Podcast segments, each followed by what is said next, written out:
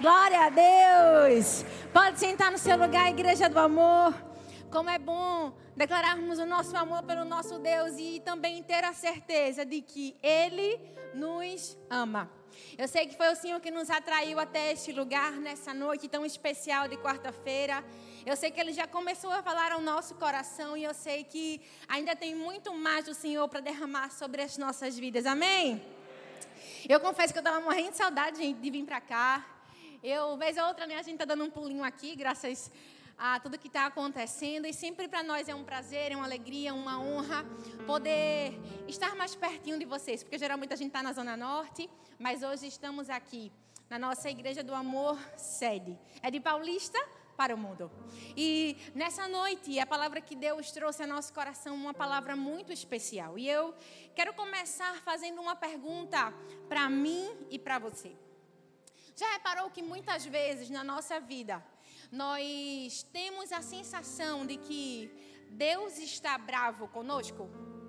Eu não sei se você já parou para se sentir desse jeito, mas eu queria lançar essa interrogação para o teu e para o meu coração. Eu acho que isso acontece muitas vezes porque, infelizmente, nós temos a mentalidade muitas vezes de que se não assumirmos uma certa postura, Deus não vai nos amar. Mas, gente, isso não é verdade.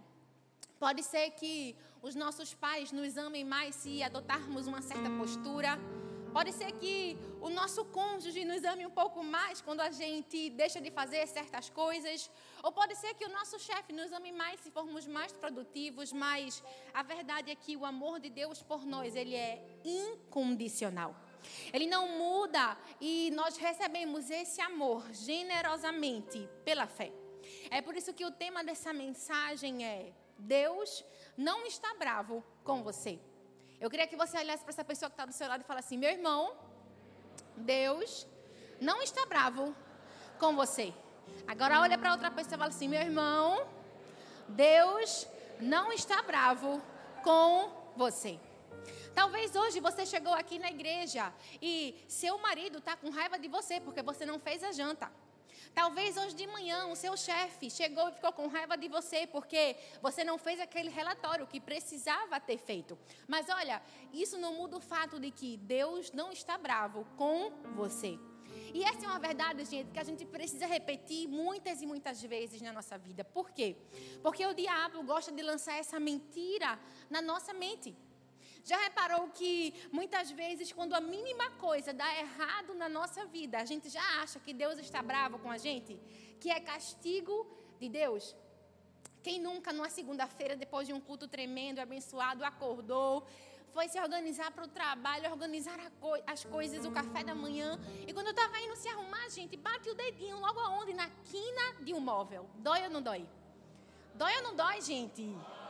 E aí, naquele momento de dor em que você vê os céus abertos sobre você, você começa a declarar: Este é o dia em que o Senhor fez, eu me alegro, eu me regozijo nele, mesmo com muita dor. Ou então, quando você termina de fazer a revisão no carro e o carro quebra, você pensa, Deus, o Senhor está bravo comigo? Ou quando alguma coisa na nossa vida dá errado, quando Deus não responde às nossas orações, ou quando Ele tira da gente algo que era muito precioso. Muitas vezes somos tentados a pensar que Deus está bravo conosco. Mas sabe, se tem uma coisa que nós precisamos lembrar é que quando o inimigo tenta colocar isso na nossa mente, é o primeiro passo para entendermos que não é verdade. Afinal, o diabo é o pai da mentira. Então, qualquer coisa que vem da boca dele, consequentemente, não é verdade. Ao olharmos para a palavra de Deus, nós podemos lembrar quem o nosso Deus é. Ele é gracioso, bondoso, misericordioso. E você vai concordar comigo de que essas não são as qualidades de alguém que vive bravo. Hoje, Deus nos trouxe aqui nessa noite para nos lembrar sobre quem Ele é. De fato, Ele se irrita e fica bravo com o pecado, com a maldade, com o mal. Ele odeia o pecado, mas Ele ama os pecadores. A Bíblia diz no Salmo 86, 5: Deus é bom e pronto a perdoar. Ele é abundante em misericórdia e cheio de bondade. A verdade é que Deus, ele de fato nunca pode aprovar o pecado, mas ele sabe separar o pecado do pecador. E é por isso que ele sempre dirigiu o seu amor a mim e a você. A questão é que muitas vezes na nossa vida nós não sabemos diferenciar as pessoas que amamos dos erros que elas cometemos. E acaba que em muitas ocasiões nós ficamos com raiva daquela pessoa por causa de uma atitude que ela fez e transformamos toda a trajetória daquela pessoa no seu erro. Mas olha, Deus não faz o mesmo comigo nem com você. Ele não está bravo conosco. É sobre isso que nós iremos aprender nessa noite. Se tem uma das coisas que eu mais amo em Deus é que Ele nos encontra e nos ama aonde nós estamos, mas Ele faz de tudo para nos conduzir a um caminho de transformação. Fala aí no seu lugar, transformação. E sabe qual foi uma das maiores provas de que Deus de fato nos ama e que não estava bravo conosco? Foi justamente o fato de ele enviar Jesus para morrer por mim e por você. Jesus, Deus o Pai e o Espírito Santo já conheciam as nossas falhas, nossas imperfeições, nossas desculpas, mas mesmo assim, Ele veio para nos dar vida e vida em abundância. Quando a gente para para olhar sobre os grandes heróis da Bíblia, sobre as pessoas que fizeram grandes coisas em Deus, a Bíblia relata que eles foram homens e mulheres comuns, como eu e como você. Eles fracassaram em certos pontos, eles mentiram, eles tropeçaram, mas isso não anulou o fato de que Deus usou cada um deles. A verdade é que o amor, a aceitação, o perdão e a graça encontraram cada um deles.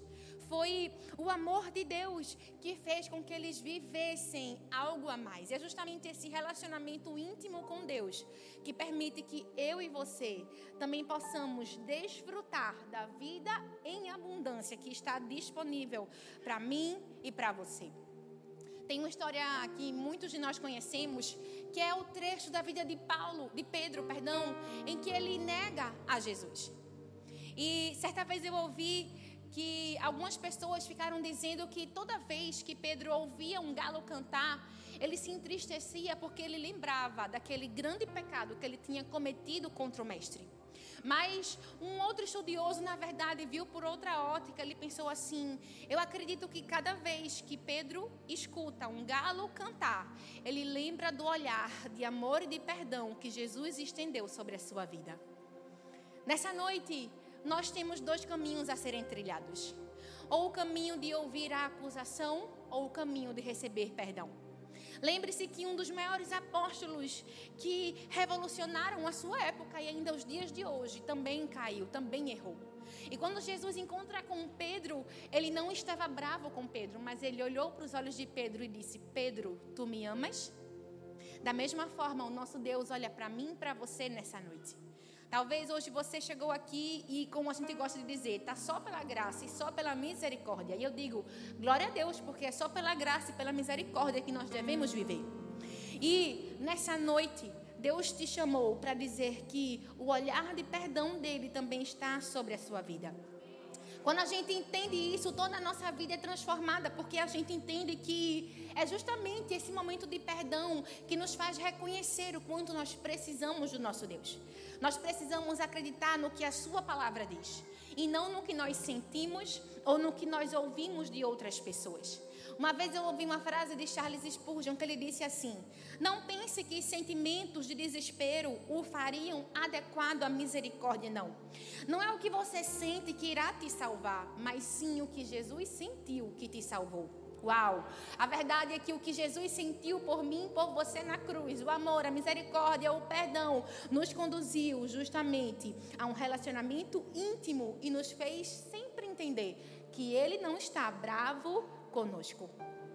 Sabe, gente, se não fosse pela graça de Deus, aonde estaríamos nós?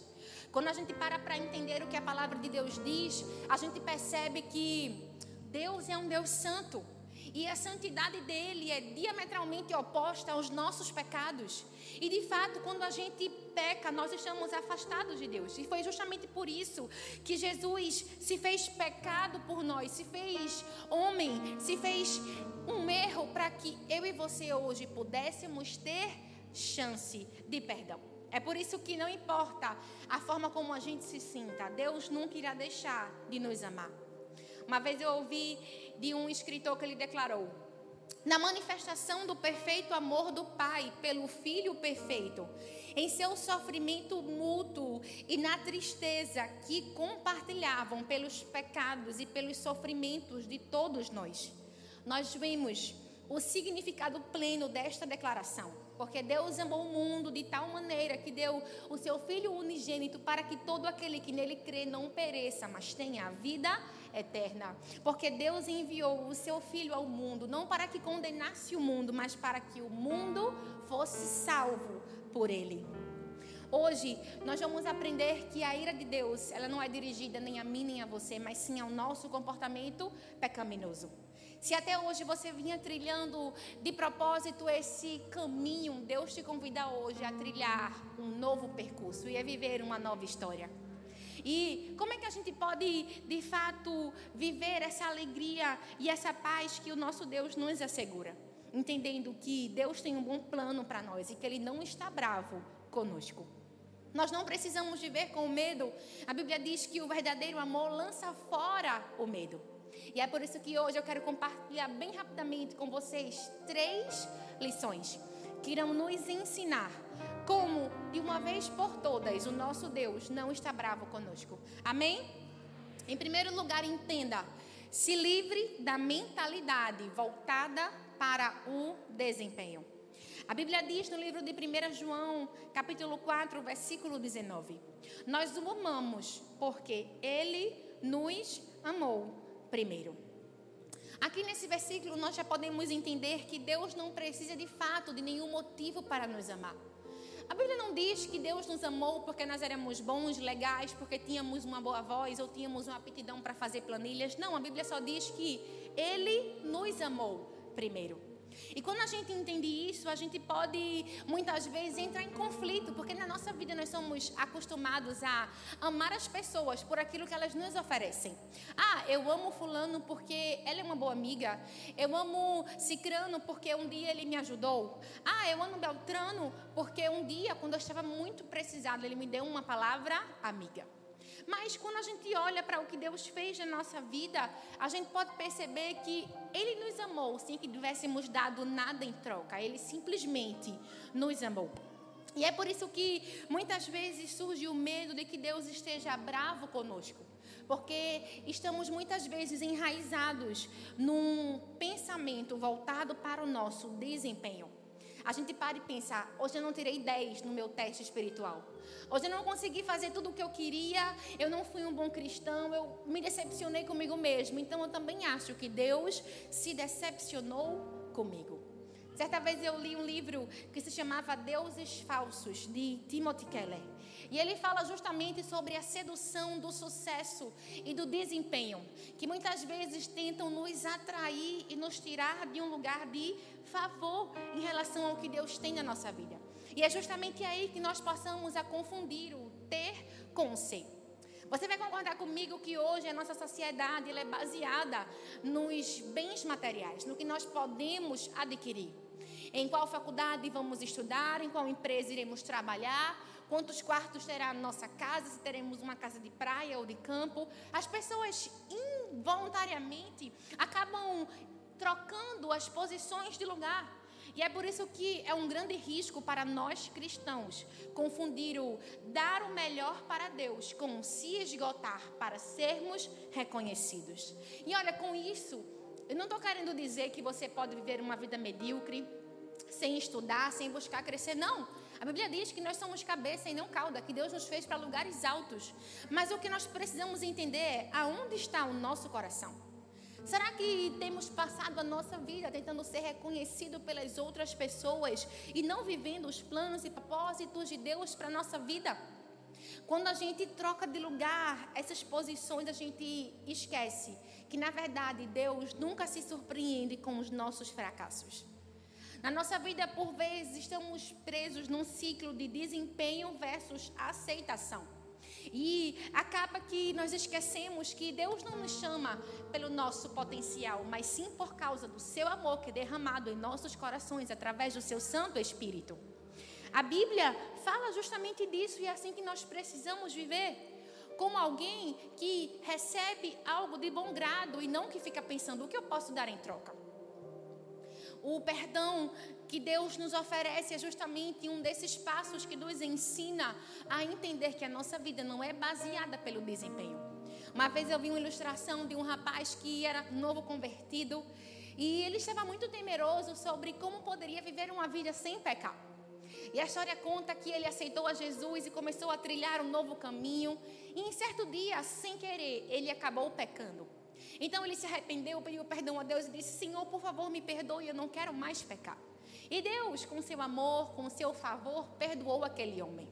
Porém, alguns dias depois, sem querer, aquele homem tropeçou e caiu no mesmo pecado. Então, o seu coração se encheu de dor, de temor, e ele disse: Ai, Senhor, me perdoa pela segunda vez eu cometi o mesmo pecado. E a história conta que quando Deus foi ao seu encontro, Deus disse: Perdão, segunda vez, eu nem me lembro da primeira. Essa história nos ensina que quando Deus nos oferece o seu perdão, a sua graça e o seu favor, Ele não conta as vezes que nós pecamos, mas sim as vezes em que o nosso coração se arrependeu e se dispôs a trilhar uma nova jornada. É isso que nós precisamos entender. O nosso relacionamento com Deus deve ser baseado não no nosso desempenho, mas no amor dele por cada um de nós. Sabe, não é errado você se esforçar, você dar o melhor de si, não. O que não pode é você fazer isso para alcançar a aceitação das pessoas ou a de Deus. Deus se alegra quando a gente se desempenha, quando a gente se destaca, mas nós não devemos levantar da cama todos os dias pensando: poxa, como eu posso ser melhor que Fulano? Como alguém pode olhar para mim e dizer: nossa, como você fez um excelente trabalho? Não. Nós fazemos, na verdade, porque entendemos que somos amados e quem ama sempre faz. Quem ama sempre entrega, porque assim como Deus amou e deu, nós também amamos e damos. Mas sabe o que é que precisa mudar em primeiro lugar na nossa vida para que a gente entenda que nós não podemos viver baseados no nosso desempenho? É a nossa mentalidade. Fala no seu lugar, mentalidade. Jesus nos ensina aqui para que a gente possa viver o evangelho de fato.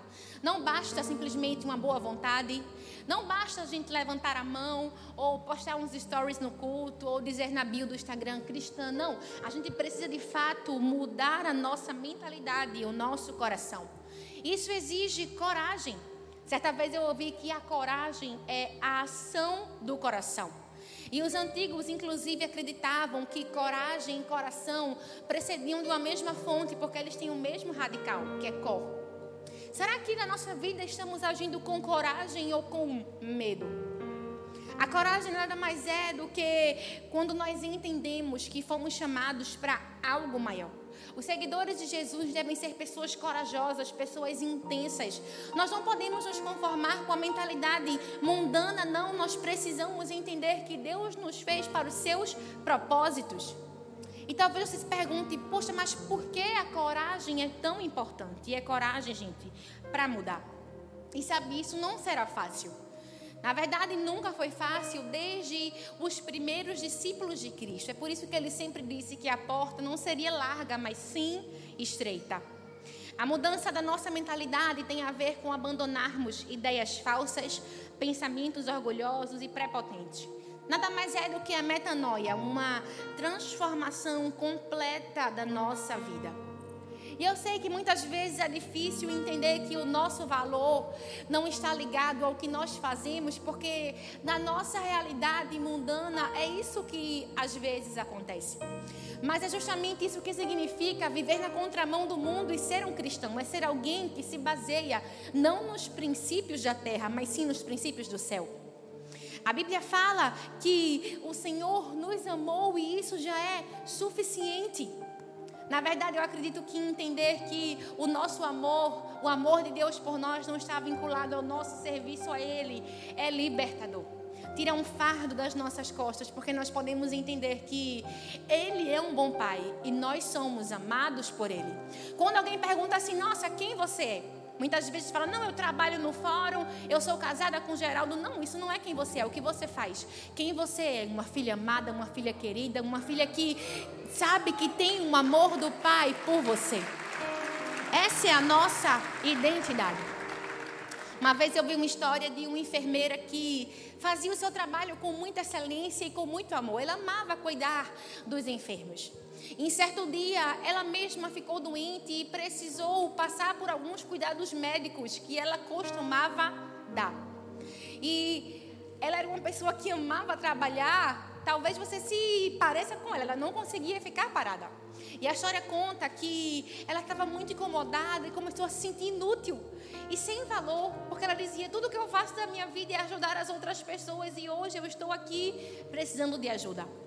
Ao expor o seu coração para um companheiro de trabalho, aquele homem de forma gentil virou para ela e perguntou assim: Olha, será que você acha que as pessoas que sempre estavam sob o seu cuidado eram inúteis ou menos dignas do que você? E na verdade ela entendeu que não importa onde a pessoa esteja, seja numa cama de hospital ou em pé no seu trabalho, ela ainda é uma pessoa e não perde a sua dignidade. O que lhe confere valor não é o que ela faz, mas sim o fato de que é uma criatura de Deus, a sua imagem e a sua semelhança. No caso de nós cristãos, essa verdade é ainda mais avassaladora, porque nós podemos entender que o próprio Deus nos dá esse valor. E isso me lembra de um trecho da Bíblia que fala sobre a história da vida de Marta e de Maria, que eu acredito que muitos de nós, se não todos, conhecemos. A Bíblia narra um momento em que Jesus foi à casa de Lázaro, Marta e Maria. E ele começou a passar os seus ensinamentos e Marta ficou atarefada e preocupada, achando que Jesus iria elogiá-la porque ela estava organizando a casa, ou seja, achando que Jesus iria amá-la mais pelo seu desempenho. Eu acredito que o que, Mar, o que Marta fazia não era errado, mas apenas a sua perspectiva não estava certa. O mais importante naquele momento não eram as coisas, não era a casa, mas era a presença de Jesus. Quantas vezes na nossa vida nós não temos um coração de Marta?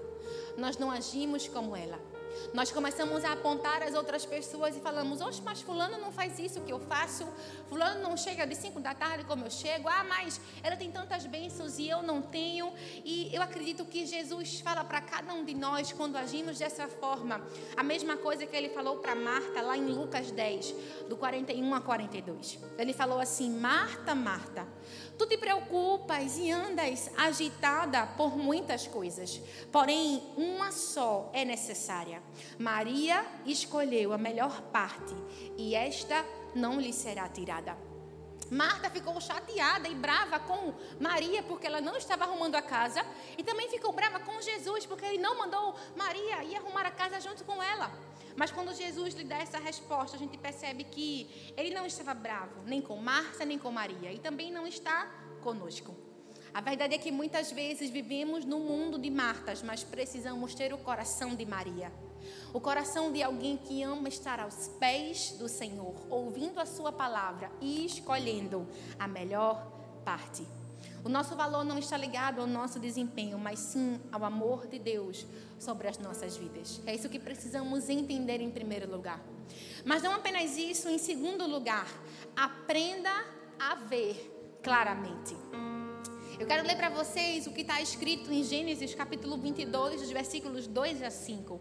A Bíblia diz: Então disse-lhe: Toma o teu filho, o teu único filho Isaque, a quem amas e vai-te à terra de Moriá e oferece-o ali em holocausto sobre uma das montanhas que eu te direi. Então se levantou Abraão pela manhã de madrugada e albardou o seu jumento e tomou consigo mais dois moços e Isaque, o seu filho. Então cortou a linha para o holocausto e levantou-se e foi ao lugar que Deus lhe ordenara. Ao terceiro dia, levantou Abraão os seus olhos e viu o lugar de longe. E disse a Abraão aos seus moços: Ficai-vos aqui com o jumento, e eu e o moço iremos até ali, e havendo adorado, tornaremos a vós.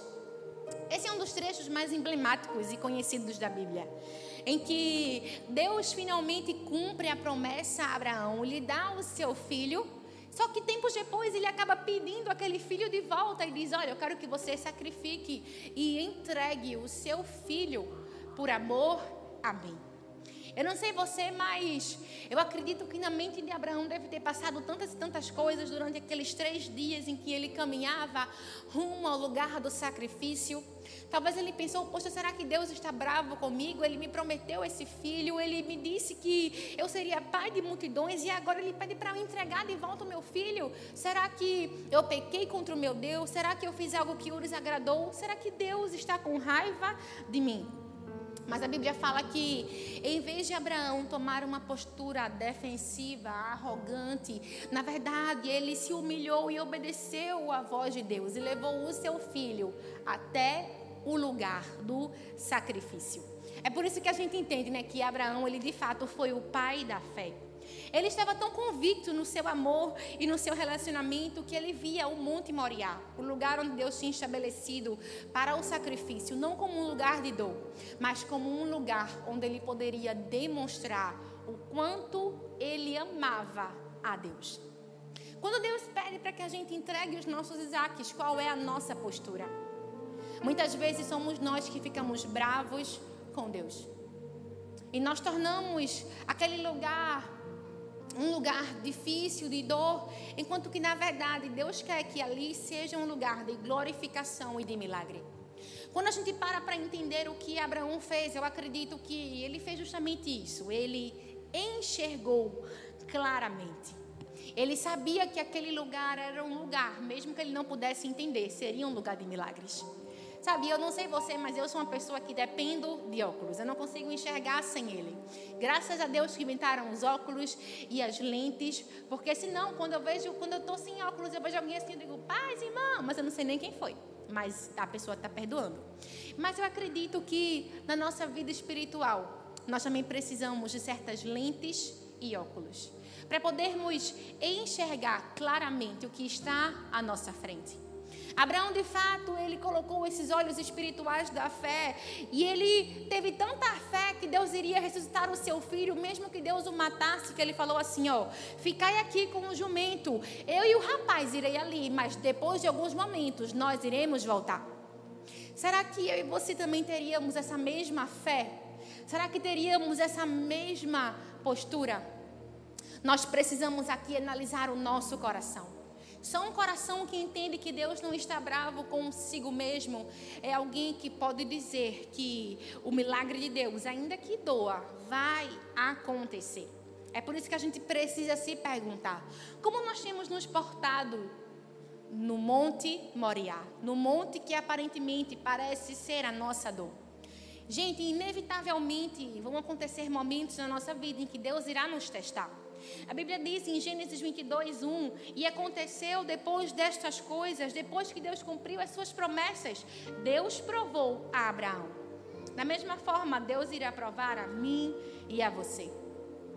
E a nossa resposta precisa ser: no lugar da minha maior dor, eu irei adorar ao meu Senhor. Foi isso que Abraão fez. Ao encarar as provas, os momentos difíceis de forma diferente, ao entender que as dificuldades não são um peso, mas sim uma mola propulsora para o nosso futuro. Nós podemos compreender que não importa onde estivermos, o amor de Deus continua sobre a nossa vida. Sabe, na nossa vida também precisamos dizer: olha, eu vou para o Monte Moriá, mas eu vou voltar de lá com o meu milagre. Ah, eu vou passar pelo vale, mas eu sei que Deus não vai me deixar morrer no vale. Eu até posso passar por momentos difíceis, mas eu volto de lá. O meu lugar não é o deserto, e sim a terra prometida, porque Deus assim me disse. É assim que nós precisamos viver. Nós precisamos olhar para a prova como um momento mais propício e claro do nosso amor a Deus. Certa vez eu ouvi algo que a nossa pastora Talita disse e isso me marcou. Ela disse: "Se eu posso adorar a Deus no dia mais difícil da minha vida, eu posso adorá-lo em todos os outros. Se eu posso adorar a Deus no Monte Moriá, eu também posso adorá-lo em todos os lugares onde Deus me levar." Porque eu sei que o seu amor está sobre a minha vida e ele não permite, não permite que eu passe por uma dor maior do que eu posso suportar. Assim como nós cantamos, o nosso amanhã será melhor que o nosso hoje. Deus não está bravo conosco. Nunca se esqueça disso. Em Gênesis 22, do 10 ao 12, a Bíblia diz: Então estendeu Abraão a sua mão, tomou o cutelo para imolar o seu filho. Mas o anjo do Senhor bradou desde os céus e disse: Abraão, Abraão. E ele disse: Eis-me aqui. Então ele disse: Não estendas a tua mão sobre o moço e não lhe faças nada, porquanto agora sei que temes a Deus e não me negaste o teu filho, o teu único filho. Deus agiu na vida de Abraão porque ele encarou a sua prova não como um sofrimento, mas sim como uma ocasião para adorar a Deus. Qual tem sido a nossa postura diante das provas? Talvez você tenha passado por tantas provas, o ano mal começou, dia 25 de janeiro, mas parece que sangue de Cristo tem poder. Mas olha, se você chegou até hoje, talvez até hoje nesse lugar, no chão, ou levado pelas circunstâncias da vida, Deus te trouxe aqui de forma intencional para te levantar e para te dizer: ainda existe vida aí, você ainda pode se levantar, você ainda pode viver o meu recomeço. Nós estamos no ano de viver essa promessa de recomeçar de ver claramente. Na nossa vida nós iremos ter que colocar essas lentes.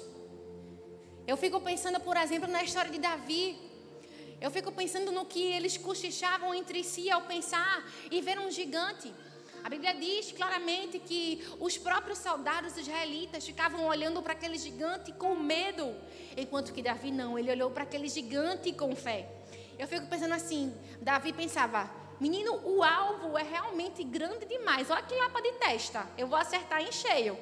Na nossa vida, nós precisamos também ressignificar o que os nossos olhos veem. Não podemos nos deixar levar por aquilo que as outras pessoas dizem, mas por aquilo que a nossa visão celestial nos diz. Isso por quê? Porque uma visão enferma torna a nossa vida enferma. Alguém que só vive pensando que Deus está bravo consigo mesmo é alguém que não desfruta do amor real de Deus. Entenda, Deus ama cada um de nós como se houvesse apenas um de nós, um para amar. Uma vez eu vi que um homem estava passeando por uma região rural e ele observou de longe um celeiro de fazenda com um catavento. E, pasme, naquele catavento estava escrito as palavras: Deus é amor. Aquele homem ficou achando estranho inusitado. Aquela frase está justamente num catavento, que é um objeto muito volátil e que muda de lugar. Então, ele se encontrou com o proprietário daquele lugar e, espantado, perguntou assim: Amigo, é, o que, que o senhor deseja significar com essa frase logo ali naquele catavento? Será que o senhor está querendo dizer que o amor de Deus é mutável? Ou que ele oscila como a seta do catavento, que uma hora está para um lado, outra hora para o outro, em função do lado com o qual o vento se move? E aquele fazendeiro olhou para aquele rapaz e disse: Não, meu amigo, de forma alguma. Quando eu coloquei aquelas palavras naquele catavento, eu quis expressar a minha convicção de que não importa para qual lado o vento esteja, Deus continua a nos amar. Não importa se o vento da sua vida está te levando para um lugar de vale ou para uma montanha. Não importa se o vento da sua vida está te levando para o meio de uma tempestade ou para o olho de um furacão. Ei, Deus continua a te amar. Deus continua a derramar a sua graça sobre a sua vida. Ei, Ele não está bravo com você. Em terceiro e último lugar, nessa noite nós podemos entender que a misericórdia nunca pode ser conquistada. A Bíblia diz em Efésios capítulo 2, versículos 4 e 5. Todavia, Deus, que é rico em misericórdia, pelo grande amor com que nos amou, deu-nos vida justamente com Cristo, quando ainda estávamos mortos em nossas transgressões. Pela graça, vocês são salvos. Quando a gente olha para esse trecho na Bíblia, a gente mais uma vez talvez entre em choque na nossa mente, porque muitas vezes tudo que a gente tem na vida é porque a gente se esforça. Concorda comigo? Por exemplo, se você sonha em ter um bom emprego, geralmente você vai estudar bastante para fazer um concurso ou estudar muito para se qualificar. Se você quer ter um bem, comprar uma casa, você precisa trabalhar muito, você precisa se esforçar, você precisa abrir mão de algumas saídas, de alguns gastos para investir naquele bem. Se você quer, por exemplo, emagrecer, como é o desejo de grande parte da população, você precisa passar um longo tempo na esteira, fechar a boca e negar os doces da célula, as cocadas, os chocolates, a coxinha, o pastel, ou seja, você vai comer tapioca no food, né? que nenhum outro food esteja aqui me escutando. Mas, gente, o que é que eu quero dizer com isso? De forma contrária a essa brincadeira, nós não precisamos dar algo para receber a misericórdia de Deus. O sentido e o significado de misericórdia é justamente esse: é estender o amor a quem não o merece. E a misericórdia nos faz indagar sobre a seguinte questão: quem é que faz algo de bom por alguém que é mau? Será que a gente pode dizer a resposta? Quem faz algo de bom por alguém que é mau? Deus faz. O Senhor é misericordioso e existem muitos trechos na Bíblia que expressam essa verdade. Jeremias diz que as misericórdias do Senhor são a causa de não sermos consumidos. Porque as suas misericórdias não têm fim, mas renovam-se a cada manhã. Grande é a sua fidelidade. Embora o pecado tenha nos separado de Deus e por causa da transgressão estivéssemos condenados à morte eterna, o Senhor teve misericórdia de nós e nos enviou Jesus para morrer em nosso lugar.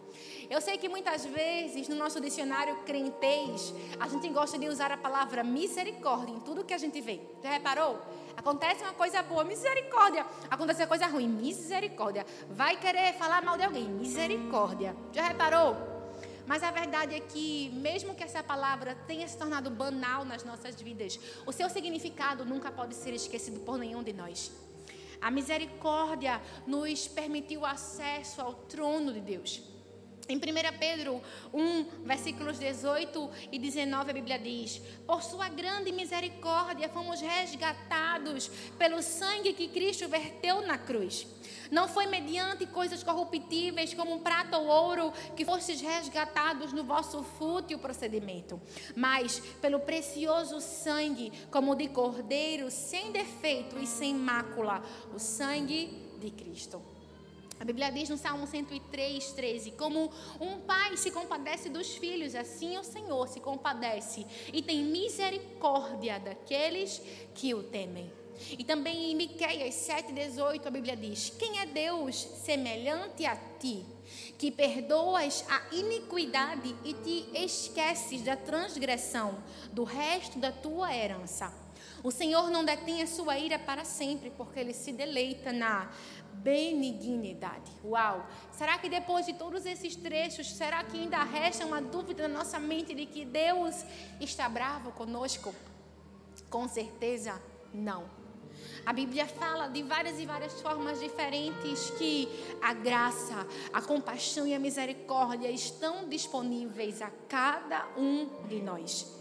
Ele tem poder para nos perdoar, para curar as nossas feridas. Nós só precisamos dar um passo em direção ao seu amor. Certa vez eu vi que um, um, escritor disse: a misericórdia não pode ser conquistada. A sua necessidade, na verdade, é evocada pela indignidade. Do contrário, não haveria necessidade para ela, porque pecamos, precisamos de misericórdia e não porque obedecemos. Sabe, gente, só o fato de estarmos aqui vivos, respirando, mostra que a misericórdia de Deus é sobre nós. Porque a Bíblia diz que todos pecaram e que o salário do pecado é a morte. Então, o lugar para o nosso destino antes era justamente a morte, mas por causa do amor do Senhor nós recebemos vida e isso demonstra que a sua misericórdia está sobre nós. E isso não tem nada a ver com mérito, não, mas sim com o amor de Deus. A gente pode pensar, por exemplo, na parte em que a Bíblia fala sobre a mulher adúltera. A Bíblia diz que ela foi pega no ato e foi levada diante de Cristo para que ela fosse apedrejada. Mas enquanto todos ali apontavam e a humilhavam, Jesus perguntou: Quem aqui não tem pecado que atire a primeira pedra? E a Bíblia fala que de um a um aqueles homens foram saindo e só ficou Jesus e aquela mulher. E Jesus olha com muito amor para ela e diz: Onde estão os teus acusadores? Vai, porque eu também não te condeno, e não peques mais.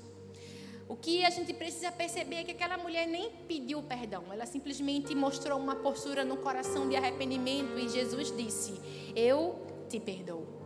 Isso nos ensina que, assim como Jesus não estava bravo com aquela mulher, mas lhe ordenou que ela não pecasse mais, é o mesmo que Ele nos diz nessa noite. Ele nos convida a trilhar o caminho do arrependimento e de uma vida nova.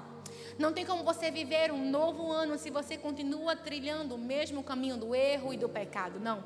Para que você possa recomeçar, você precisa entender que o perdão de Deus é a porta para esse recomeço. A aceitação a esse amor e se permitir deixar ser transformado é o que nos garante a vida eterna e que nós podemos entender que Deus não está bravo conosco. Todas as vezes que o diabo tentar sussurrar ao seu ouvido que Deus está com raiva, chateado, decepcionado, grite para ele de volta essa verdade. Deus não está bravo comigo. Deus me ama. Isso me lembra uma verdade que está em Romanos 8, do 1 ao 2, que diz: Agora, pois, já nenhuma condenação há para os que estão em Cristo Jesus, porque a lei do Espírito da vida em Cristo Jesus nos libertou do pecado e da morte. Você pode dar um glória a Deus, porque a lei do Senhor nos livrou do pecado e da morte. Glória a Deus. E talvez você se pergunte: ah, mas será que dia esse perdão, essa misericórdia vão se esgotar sobre a minha vida? E eu te digo: não. A verdade é que é um estoque limitado de misericórdia. Ainda que você ache que Deus já foi muito misericordioso com você, entenda. A misericórdia de Deus certamente te perseguirá todos os dias da sua vida. Ela é um presente que só pode ser desfrutada quando nós entendemos que recebemos de graça. Para finalizar, uma vez eu ouvi que se Deus tivesse uma geladeira, Ele teria a nossa foto colada nela. Se Deus tivesse uma carteira, com certeza Ele levaria a nossa foto para qualquer lugar onde Ele fosse. Se Deus pudesse, Ele faz, Ele nos manda flores a cada primavera, Ele nos manda um lindo sol a cada amanhecer. Ele pode morar em qualquer lugar do universo, como Alan disse, mas ele prefere morar no meu e no seu coração. A verdade é que tudo isso nos mostra que Deus ama a cada um de nós. É por isso que nós podemos sair daqui com essa verdade queimando no nosso coração. Deus não está bravo conosco. Nunca se esqueça disso. Sempre se lembre. Se livre da mentalidade voltada para o desempenho. Aprenda a ver claramente e entenda que a misericórdia não pode ser conquistada, porque ela foi um presente que o próprio Deus nos deu. Amém? Eu queria que você ficasse de pé no seu lugar nesse momento e que você pudesse fechar os seus olhos e começasse a agradecer a Deus pelo seu amor, pelo seu favor, pela sua misericórdia por entender que não, ele não está bravo com você, pelo contrário, ele continua estendendo o seu cetro de misericórdia sobre cada um de nós. Feche os seus olhos nesse lugar e com as suas próprias palavras comece a agradecer a Ele por tamanho amor, por ter se entregue, por ter se doado, por ser o primeiro exemplo de alguém que amou e por isso se entregou. Pai, nessa noite nós queremos te agradecer, Senhor. Nós queremos te agradecer pelo teu amor, pelo teu favor, pela tua misericórdia. Nós queremos, Senhor, te pedir perdão se tantas vezes demos desculpas e achamos que o Senhor estava bravo conosco e por isso nós fugimos, nós nos escondemos. Ah, Senhor, mas nessa noite nós queremos correr de volta, correr de volta para os teus braços de amor. Nós queremos nos lançar, nós queremos declarar o nosso amor por ti. Ah, Senhor, que nós possamos sair daqui entendendo que não é o nosso desempenho, que não são as nossas tarefas, os nossos gráficos, as nossas qualificações, não é o teu amor que define o nosso valor. Que possamos sair daqui nessa noite com novas lentes espirituais para enxergar claramente que muitas vezes o lugar da nossa maior dor também será o lugar do nosso maior milagre. Ah, Senhor, nos ajuda a entender que a misericórdia não pode ser conquistada, não pode ser comprada, não. Ela é um dom gratuito que vem diretamente do trono celestial do Pai. Ah, Senhor, nessa noite nós nos lançamos, nós recebemos esse batismo de amor, de perdão. Ah, Senhor, nessa noite nós queremos mergulhar nesse oceano, no oceano da graça no oceano do perdão. Nós queremos sair daqui dessa noite entendendo. Não, o Senhor não está bravo conosco, não. Mas o teu amor é sobre as nossas vidas. O teu amor é sobre a nossa casa. O teu amor é sobre a nossa família, sobre a nossa descendência. Ah, Senhor, nessa noite nós entendemos que nada, nada, nada pode nos separar do teu amor, nem a morte, nem a vida, nem anjos, nem principados, nem o passado, nem o futuro, nada, nada pode nos separar do teu amor.